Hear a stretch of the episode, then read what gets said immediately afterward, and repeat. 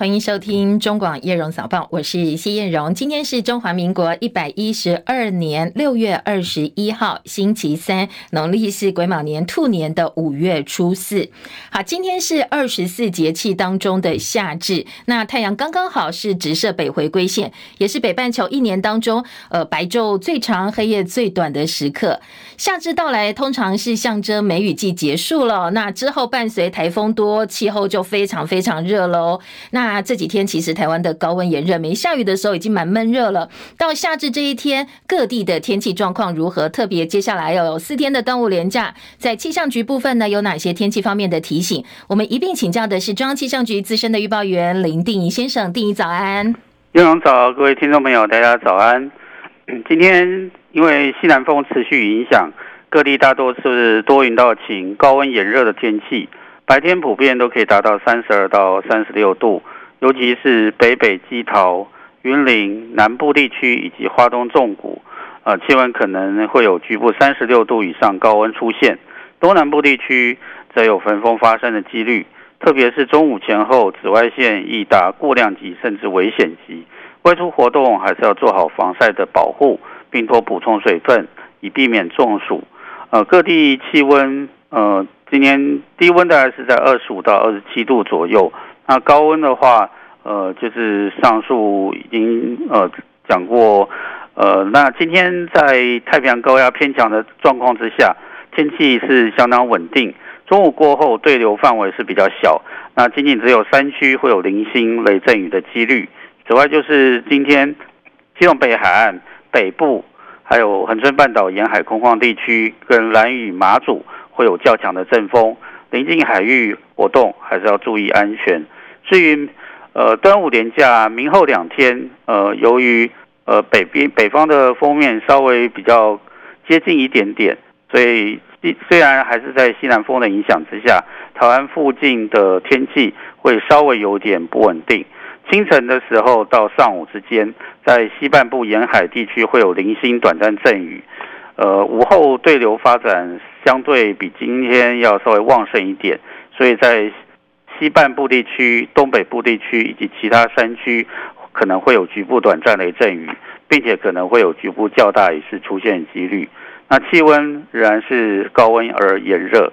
那至于在周六、周日这两天，目前看起来环境是是吹的是偏南转东南风，各地大多还是多云到晴。不过就是在迎风面的呃东南部地区以及恒春半岛会有零星短暂阵雨。中午过后，西半部地区以及东半部山区也是会有局部短暂雷阵雨的几率。以上气象资料是由中央气象局提供，谢谢。好，谢谢定宜的提醒，提供给大家参考。当然，每天在端午连假最新的天气气象局，呃，都会有人值班哦，提供给大家最新的天气观察。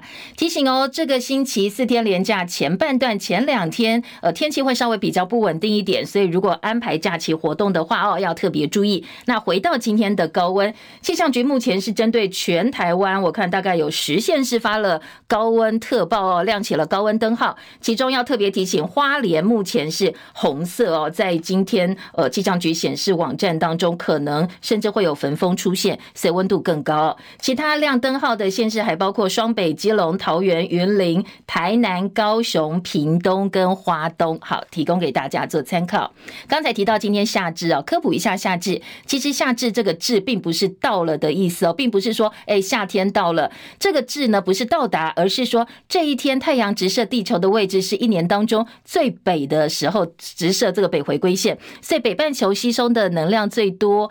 而其实真正热的时候，可能要到节气当中的小暑、大暑才是最热的时候。到六月底之后，才是真正的温度会飙到最高。不过要注意的是，夏至台风就出世，所以接下来要开始准备的是防台哦。因为梅雨季结束之后，台风的旺季就跟着来了。所以在台风还没有来之前呢，提醒大家多多利用假期哦，提早做好。访台工作。好，今天在国内政坛关注重点，我们来关心的是立法院大法官人事同意权的投票。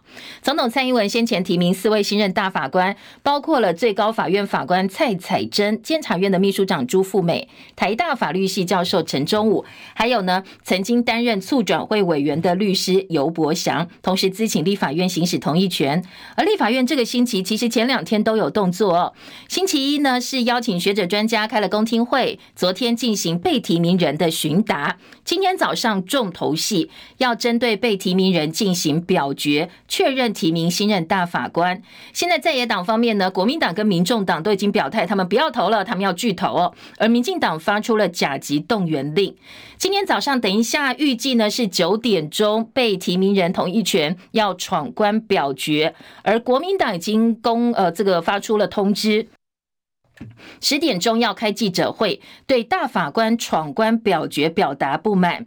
蔡彩珍、朱富美、陈忠武、尤伯祥有没有办法顺利成为我们新任的大法官呢？就要等立法院会表决。不过因为现在民进党在立法院是享有人数优势，所以原则上哦，如果民进党想要过关的这些表决投票，应该是都会通过。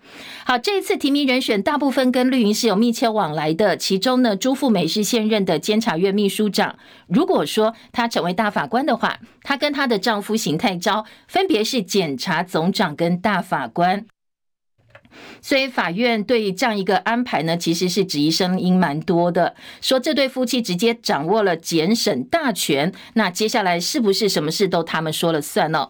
另外，民团民间监督司法院大法官人选联盟认为，蔡彩珍在公职生涯期间没有办法一视同仁、平等尊重，跟外界沟通能力欠佳，很难期待他当大法官之后会关怀弱势、倾听多元的意见。好，另外一位大法官提名人呢，陈忠武，他过去。曾经公开连署反对前总统马英九时代的两岸服务贸易协议，也曾经为台大前校长管中闵的卡管案发声。那过去对于国民党党产，他也说过很多的意见。而主张部分呢，他是主张不当党产归零，所以蓝营对他是非常的感冒。民间司改会律师尤伯祥，他的争议是最大的。他曾经担任过太阳花学运的律师，先前被前法官康树正爆出十八年前教唆串证。法界认为他针对特定主题想法很明确，而且很激进，包括测谎不能够当证据、鉴定人议题等等。蓝白阵营对于尤伯祥的意识形态非常非常绿，也提出了相相当多的质疑。好，这就是今天四位哦大法官要来接受投票。看看呢有没有办法顺利成为新任大法官，但是在野部分对他们的背景啦或过去的一些言行提出来的质疑，最主要的一些原因。除了关注今天立法院重点之外呢，当然今天清晨刚刚收盘的美国股市也要带大家来掌握。联储会主席鲍尔即将到国会作证前，最新公布的房屋数据升温，很多人说股市可能会回档。美股清晨是涨多拉回收低，收盘道琼跌两百四十五点，三万四千零五十三点；纳斯达克指数跌二十二点，一万三千六百六十七点；标普五百指数跌二十点，四千三百八十。八点，费城半导体跌二十五点，三千六百四十七点。台积电 ADR 今天跌幅百分之零点五六，收在一百零三点九八美金。深夜收盘的欧洲股市收低，伦敦股市跌十九点，七千五百六十九点；法兰克福指数跌八十九点，一万六千一百一十一点；巴黎 CAC 四十指数跌十九点，七千两百九十四点。地缘政治消息部分呢，美国国务卿布林肯访问北京，整体上外界觉得比预期还要顺利。两国关系呢，一般哦，评估有机会止跌回稳。外界预期拜登跟中共领导人习近平在二十国集团峰会 G20 以及亚太经济合作会议 APEC 上见面的几率提高。华尔街日报说，布林肯结束访问中国大陆行程之后表示，华府接下来会密切注意。中国大陆在古巴活动的状况，就是要确保美国的国家安全。油价部分，因为大陆央行降息的幅度低于预期，不足以提振经济复苏，能源需求前景没有看到改善的迹象，所以国际油价今天下挫。纽约商品交易所西德州中级原油七月交割价下跌一点二八美元，每桶七十点五零美元。伦敦北海布伦特原油八月交割价下跌十九美金，呃，十九美分，抱歉啊，十九美分，每桶七十五点九零美元。美国股市昨天是休市哦，六月节台北股市昨天开低走低，端午节前卖单释出，收盘指数跌八十九点六五点，收在一万七千一百八十四点九一点，失守了一万七千两百点关卡。昨天的成交量三千一百一十二亿元。好，马上有四天连假，所以大家市场关注是不是有所谓端午节后变盘的说法哦？今天台北股市受到挑战。热钱出走，加上亚币疲弱，两大利空夹击的情况之下，昨天的台币兑换美元是爆量走贬的，收盘贬值九点四分，收在三十点八九兑换一美元，这个数字是七个月近七个月来的新低纪录。台北及元泰外汇市场总成交金额则爆出二十点四六五亿美金的大量。台积电技术论坛上海场今天正式登场。大陆媒体说，包括台积电总裁魏哲嘉、业务开发暨海外运营部的办公室资深副总张小强，还有。欧亚业务跟技术研究资深副总侯永清都亲自到上海去了。活动期间呢，魏哲家预计会拜访阿里巴巴、必任科技等公司。除了先进制程之外，预计半导体成本高涨造成的运营问题，也是这一次论坛关注的重点。其实大陆市场占台积电整体营收比重大概百分之十到百分之十五，仅次于北美业务区。所以台积电对于今天的上海论坛呢，是相当的关注。美国智库外交关系协会召集民主、共和两党专家组成了特别小组，二十四二十号发表了一份报告，警告说，美中一九七九年建交到现在。华盛顿处理对台关系的架构超过四十年，现在台美架构已经越来越脆弱。在大陆经济越来越低迷之际，大陆国家主席习近平非常有可能在他空前的第三任期之内，进一步诉诸民族主义，让台海爆发军事冲突的可能性变大。好，这份华府智库的报告说，军事力量呢是习近平考虑侵台最决定性的因素，所以智库建议，只有针对台湾冲突调整美军在这个地方的部署，争取盟邦协助，才能够改变习近平的成本效益分析，防止大陆侵犯台湾。所以呼吁美国寻求日本、澳洲跟菲律宾做更明确表态。让中国青台的时程，以及呢，呃，接下来可能大陆对于青台的一些计划能够有所调整。而智库也说，在当中扮演最关键角色的是日本。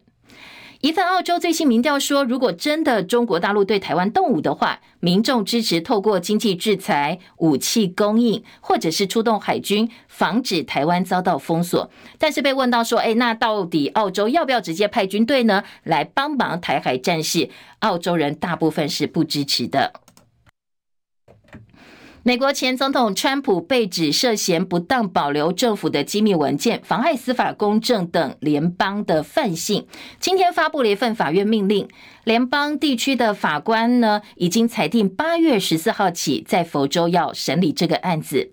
川普涉嫌非法持有政府的机密文件、妨碍司法等罪名，面临三十七项联邦指控之后，接下来司法部特别检察官已经承诺，这个案子会加快审判。而美国总统拜登的儿子杭特，他跟检方达成了认罪协议。根据法庭文件呢，韩特会承认两项轻罪，用认罪协议的方式解决枪支重罪的指控。齐海伦的报道。美国有线电视新闻网 CNN 报道，美国司法部周二在法庭文件中指出，总统拜登的儿子韩特将承认两项轻罪，并且和联邦检察官达成协议，以解决枪支重罪指控。白宫发表了简短声明，表示拜登夫妇爱他们的儿子，并且支持他重建生活。韩特现年五十三岁，曾经担任过律师。消息人士指出，作为认罪协议的一部分，司法部已经同意建议对二零一七和二零一八年两项未能及时缴税的罪名判处缓刑。韩特·拜登在二零一七年欠下了至少十万美元联邦税款，二零一八年也至少欠下十万美元。法官将对任何判决拥有最终决定权。英国广播公司 BBC 报道，经过五年调查，韩特预计承认吸毒时非法持有枪支。美国检方已经提交了文件，表明达成认罪协议，而协议条款很可能让韩特免于入狱。记者戚海伦报道。好，现在很多富豪喜欢的高风险旅游传出了意外。英国的亿万富豪兼知名探险家哈丁，跟包括巴基斯坦知名商人达伍德父子等五个人，他们搭乘探索铁达尼号残骸的潜水艇，不过呢，现在失联了，到现在毫无音讯。现在估计潜水艇里头的氧气存量只剩下四十个小时，所以现在美加当局在跟时间赛跑。目前是部署在北大西洋失联地点全面进行搜救行动，但是没有结果。戚海伦的报道。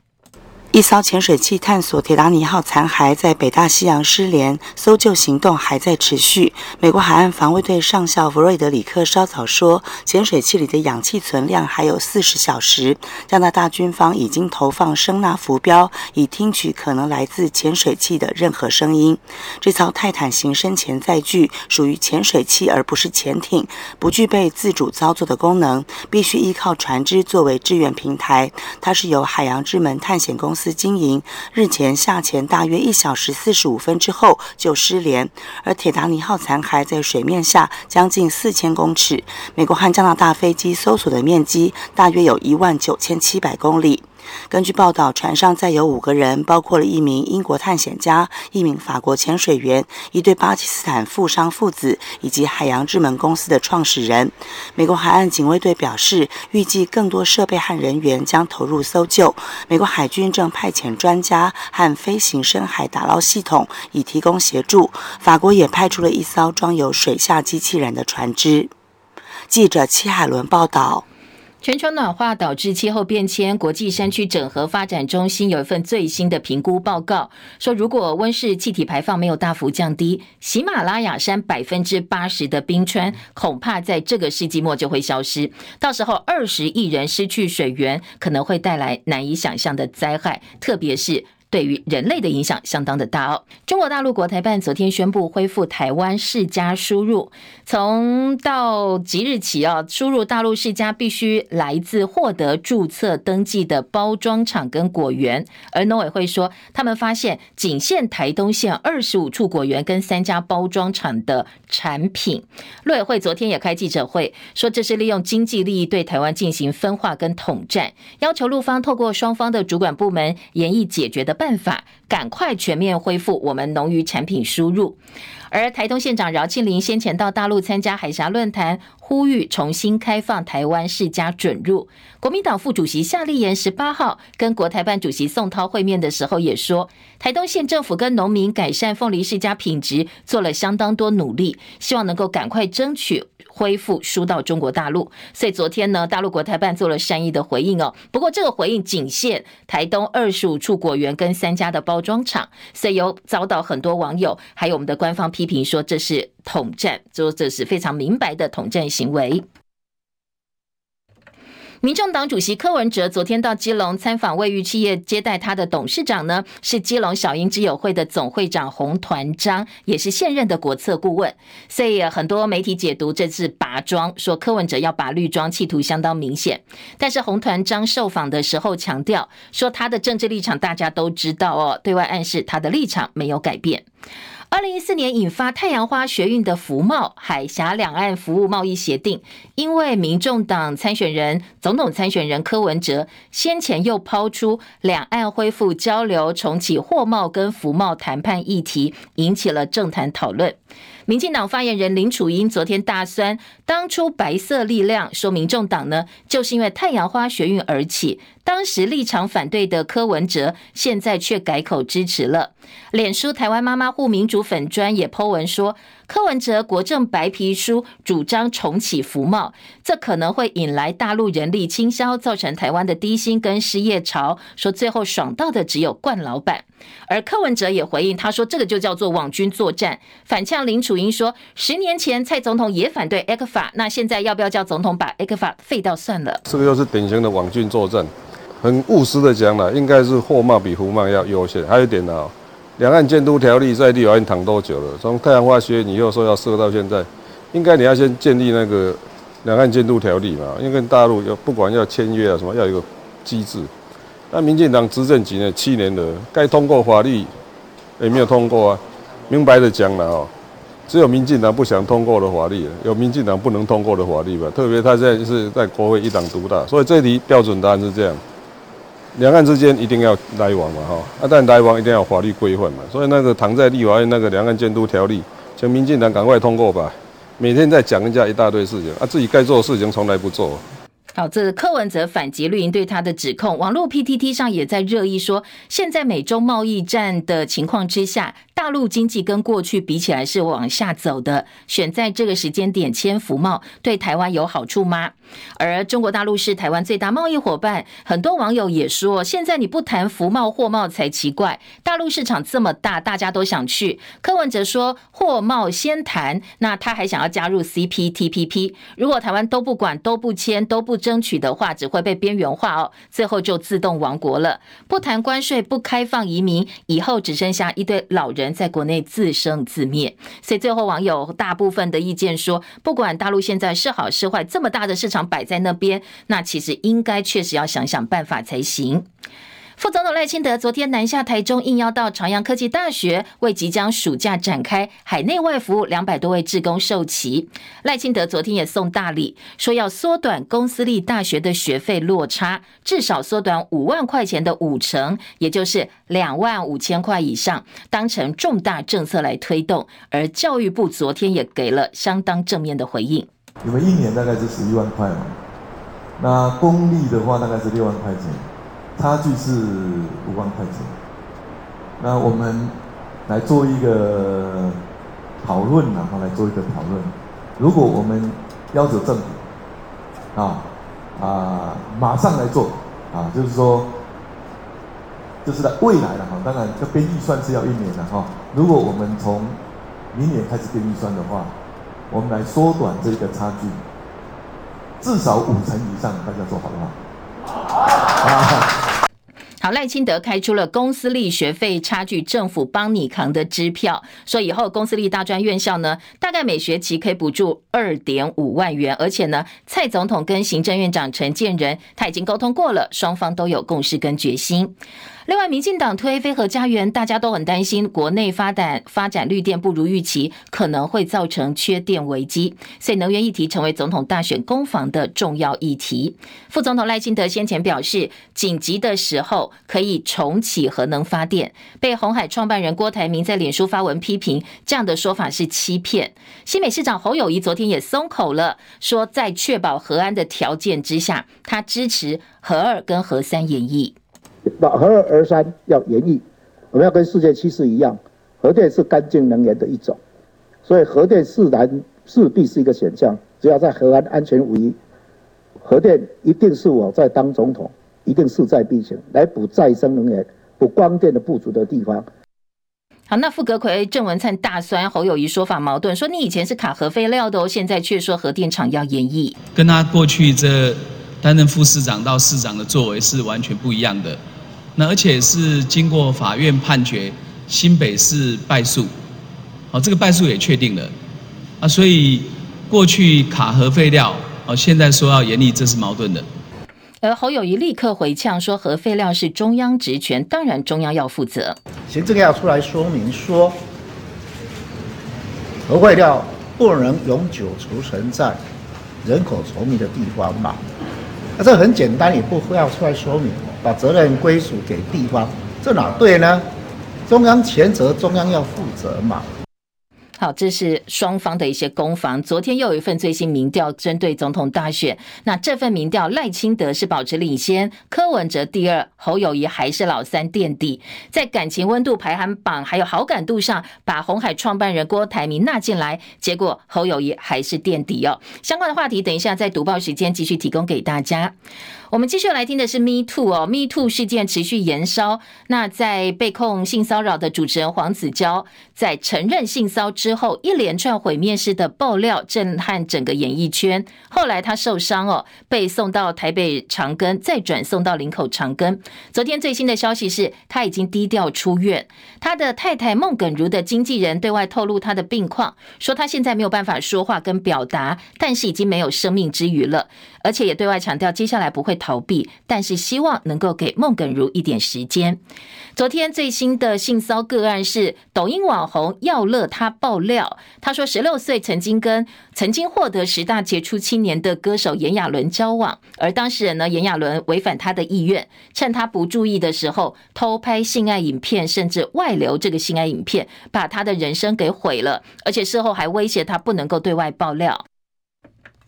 炎亚纶也认了跟这个男网红分手处理不当，但是他说私密影片外流是偷手机外流的。但是律师说，不管这个手机的影片怎么外流出去，你偷拍跟未成年人的性爱影片，可能会被处七年以上有期徒刑。好，这个是昨天晚间的一个个案。另外，财经专家阮慕华也被指涉嫌性骚扰。中广早报新闻。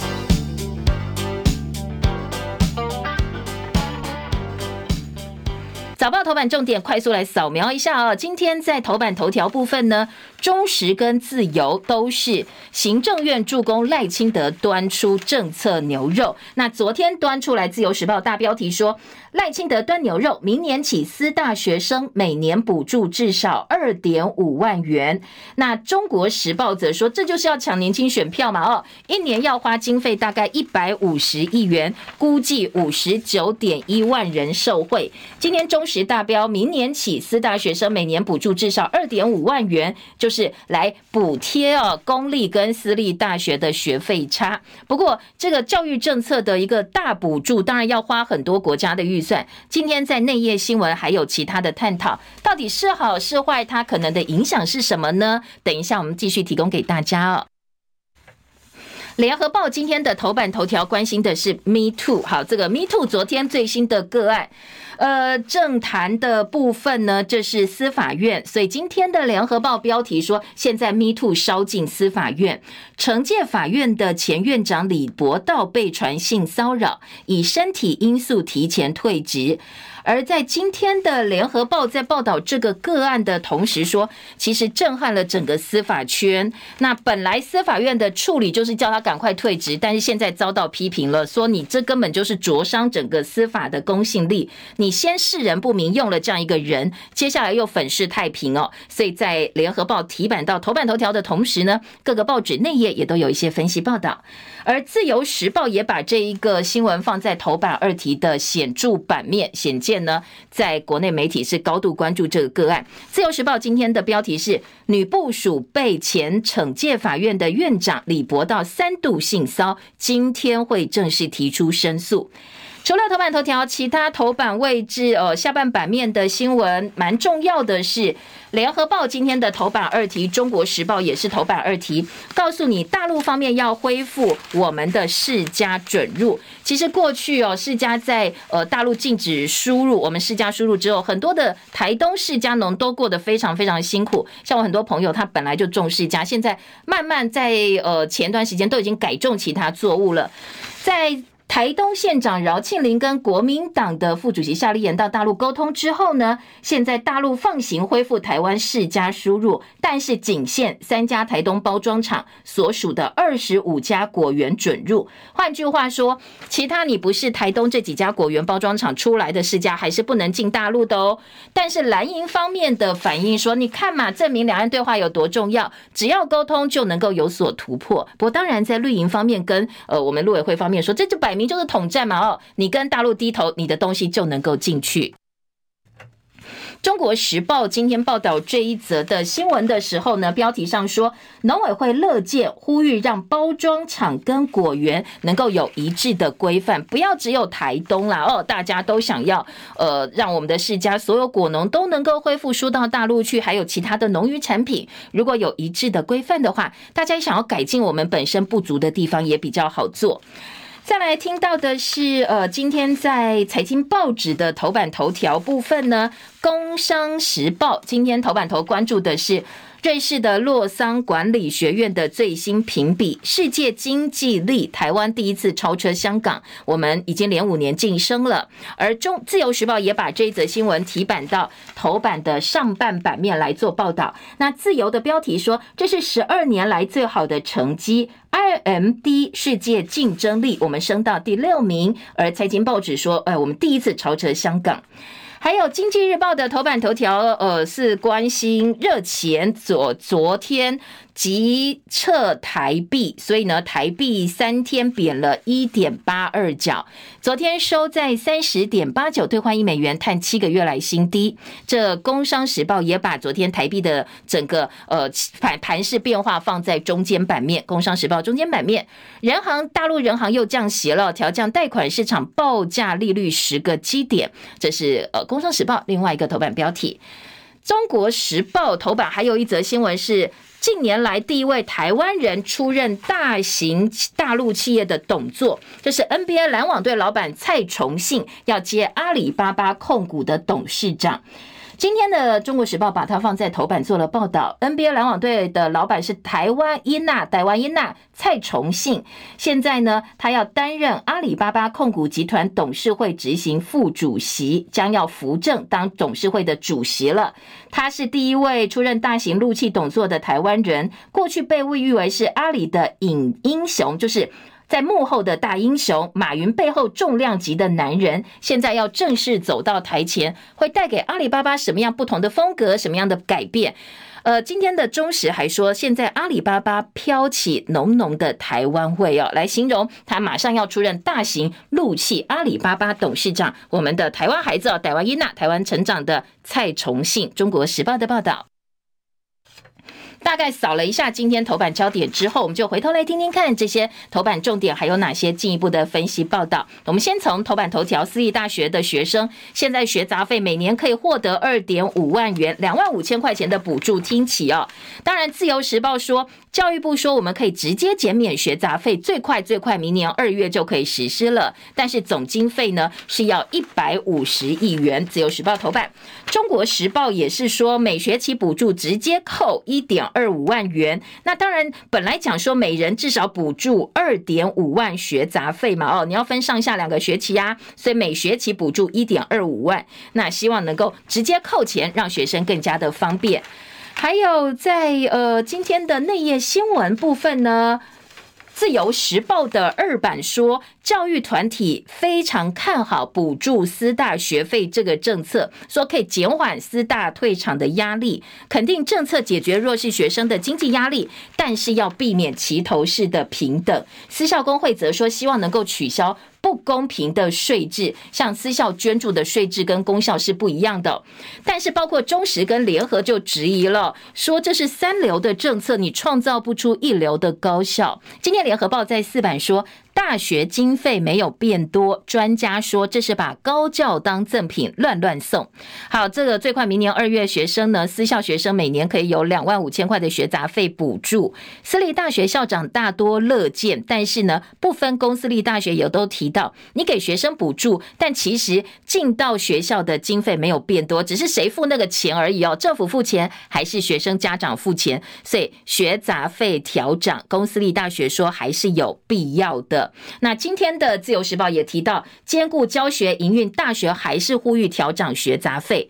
专家则说，高教不是义务教育，你径自把高教当作赠品乱送，恐怕会加速台湾的高教灭亡。特别学校，它实际上的收入没有增加，高教预算也没有改变，轻易给予学费补助会稀释高教资源。台大一辈子也进不了世界百大了。教团说，你一昧砸经费，监督力道不足的话，教育品质也堪忧。好，举例来讲哦，这一百五十亿，你拿去补助私校学生的的这个学杂费，可是实际上各大学它可以用来提升教学品质或改善整个呃排名或我们整个实际的研究在国际上的一个地位，它的钱是一样的，它并没有增加。政府砸了一百五十元进来，但整个教育制度里头，特别学校端，它可以用的钱还是一样。所以对于整体来讲，你从长远的眼光，对于提升高教品质来讲，一点帮助也没有，只是让很多家长可能很开心哦，每个学期或者是每年可以少付两万五千块。所以许维宁、邱琼玉记者，联合报的特稿说，三流政策创造不出一流的高教。最后，你这个钱从哪里来呢？预算有限，高教本来就不是很有很多的预算。最后，当然又是全民埋单，特别高教面临少子化的经营冲击，学费长期冻涨。百亿补助看起来很大方，但是私校对捉襟见肘的经费困境没有获得解决，短视尽力砸钱只会让高教再度陷入危机。还有另外一个观察点呢，联合报是从呃政治角度来看哦，记者邱采薇说，府院助攻赖清德可以看得出来赖清德的执政优势，说这整个政策呢其实是赖清德在讨论国政愿景过程当中他的想法，然后他跟蔡总统开会讨论提出来，接下来。来呢，又跟行政院讲哦，当然府院都帮他，所以都说会全力力推。你看，好快，明年二月最快就会上路了。所以联合报观察。这是赖清德被提名为总统参选人之后，第一次推出由总统府跟行政院助攻的具体政策，也看得出来哦，他的执政优势。推动各项补助都必须要裁员规划。那赖清德规划这个政策的时候，就第一次跟府院合作，联合出招。好，这是今天的联合报。而中国时报说，补助学杂费，私大有机会可以抢到公立学校的学生了。私立大学校院协会表示，有助私校招生。台大校长说，应该要让大学调涨学杂费，才能够提升整个在国际上的竞争力。教育团体说，把高教当成选举面纸送，可能是加速台湾的高教灭亡。说这样一个是不负责任的做法哦，对现在濒死的私校教育打了一剂强心针。但是呢，恐怕长久以来的问题没有解决。只是短期的一个呃，让大家回春而已。学生希望提升教育品质，家长问说：“那补助会补助多久？今年、明年、后年？那大后年还有吗？还是说，哎，赖清德没选上就没有？所以这个政策的延续性也是家长质疑的一个部分。”蓝营轰政策买票，侯办说选前才想到学生，民众党批绿营执政七年了，你对高教做了什么？你到选举投票前才开始撒币哦，才呃这个给钱，根本没有办法解决问题。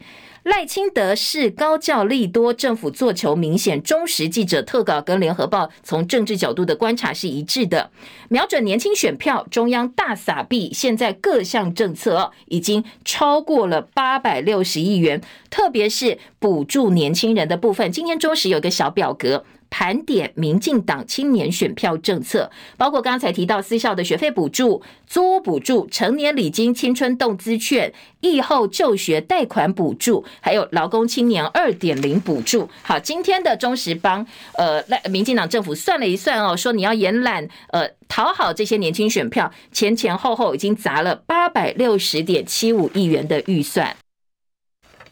嗯，听完了各个报纸呢，来关心的是。呃，接下来在司法院的性骚部分，我们直接来听这个部分好了。今天的呃，《自由时报》头版二题以及《联合报》的头版头条，因为后面讨论的还包括了一些政治话题哦。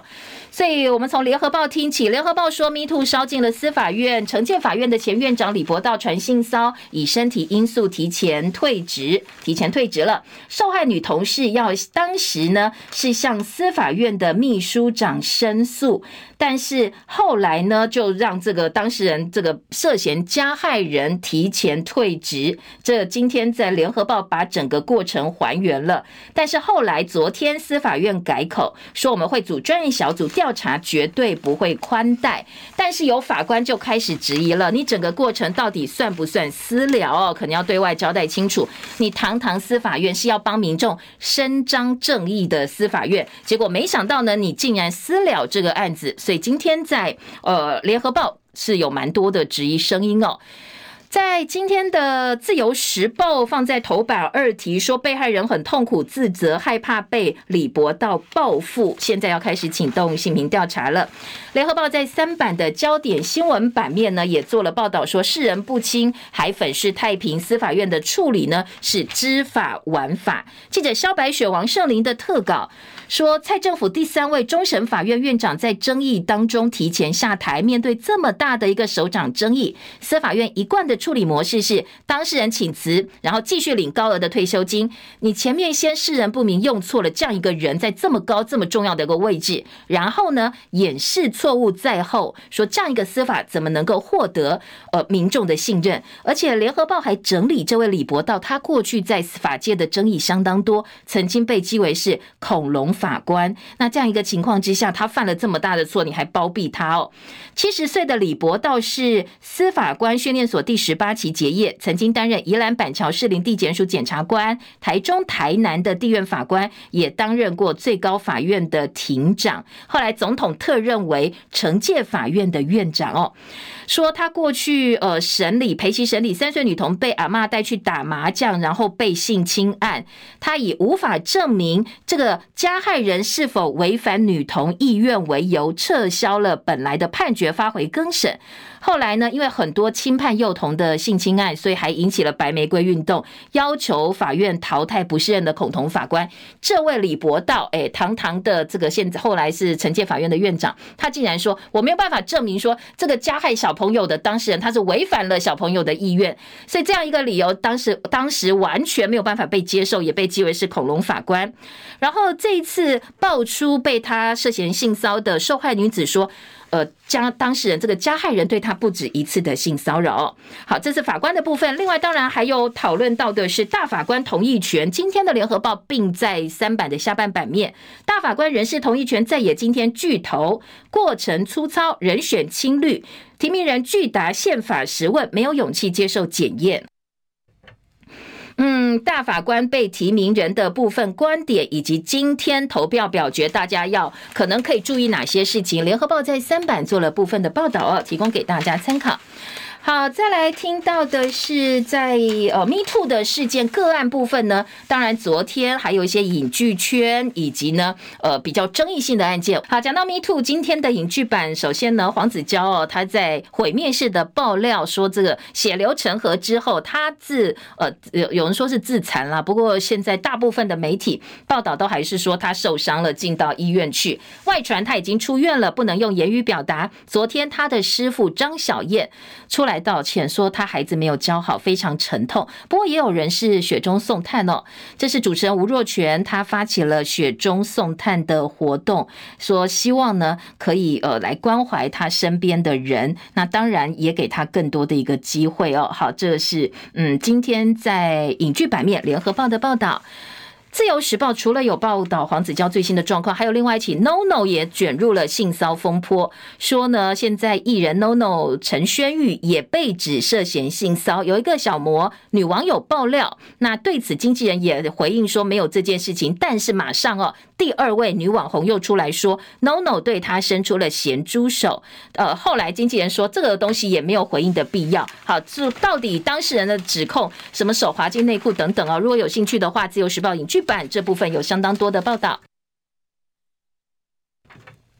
好，另外在喂药案的话题呢，今天嗯，自由时报的九版、中时的四版最新爆出来的是宜兰补习班，说外传呢喂小朋友吃利他能，自由大标提高学习成效，宜兰补习班喂两名学童吃管制三级管制药品利他能，这是治疗过动症的用药，你给小学生使用怎么行呢？会来不好的影响哦。今天的自由时报说，这个补习班已经被停招，勒令停招了，说这补习班为了改善小朋友的专注力，提高学习成效，才能够跟家长交代嘛哦。所以没有经过医师处方，擅自提供学童使用药品。县府调查之后确认，两个小朋友吃了补习班给的利他能。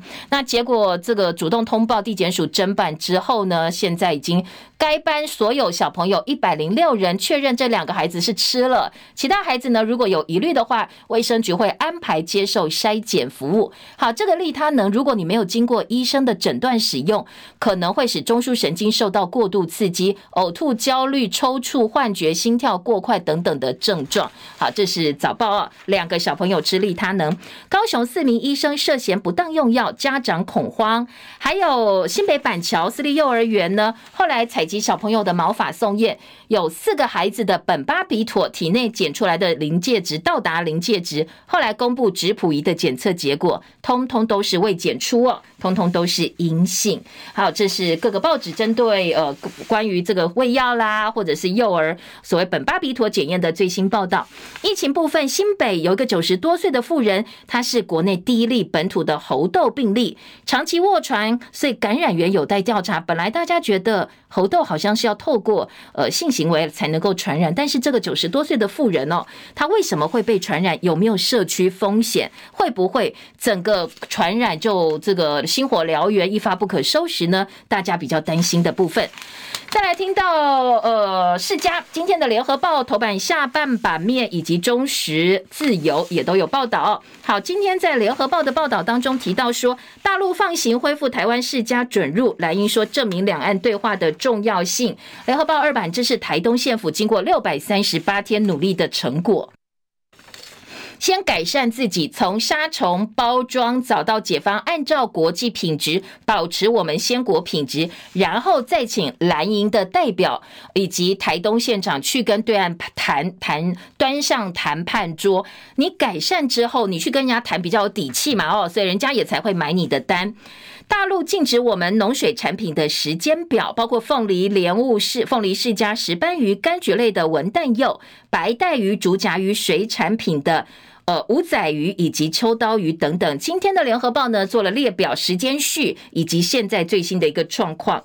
销路就是农民希望农水产品也能够跟进台东的凤梨世家，重新回到大陆市场。当，这部分恐怕不是一个单单地方县市政府所能够做到，所以希望政府能够加快脚步。但是学者比较不看好，说，呃，大陆现在对台湾已经不存在让利了，你必须要回归到正常。长的国际贸易路来申请，或者是去做谈判，提高自己的品质，然后呢做好管理，才有机会。冷冻世家其实过去一段时间大陆不能去了，就去日本，但是评价两极。现在日本消费者也不见得是非常买单的。好，大陆世家，大陆恢复我们的世家进口仅限台东。今天自由时报报道重点说，这个就是歧视对待、统战、统战分化台湾的做法哦。好，国内的政治话题呢？今天早报当然聚焦的还是选举议题哦。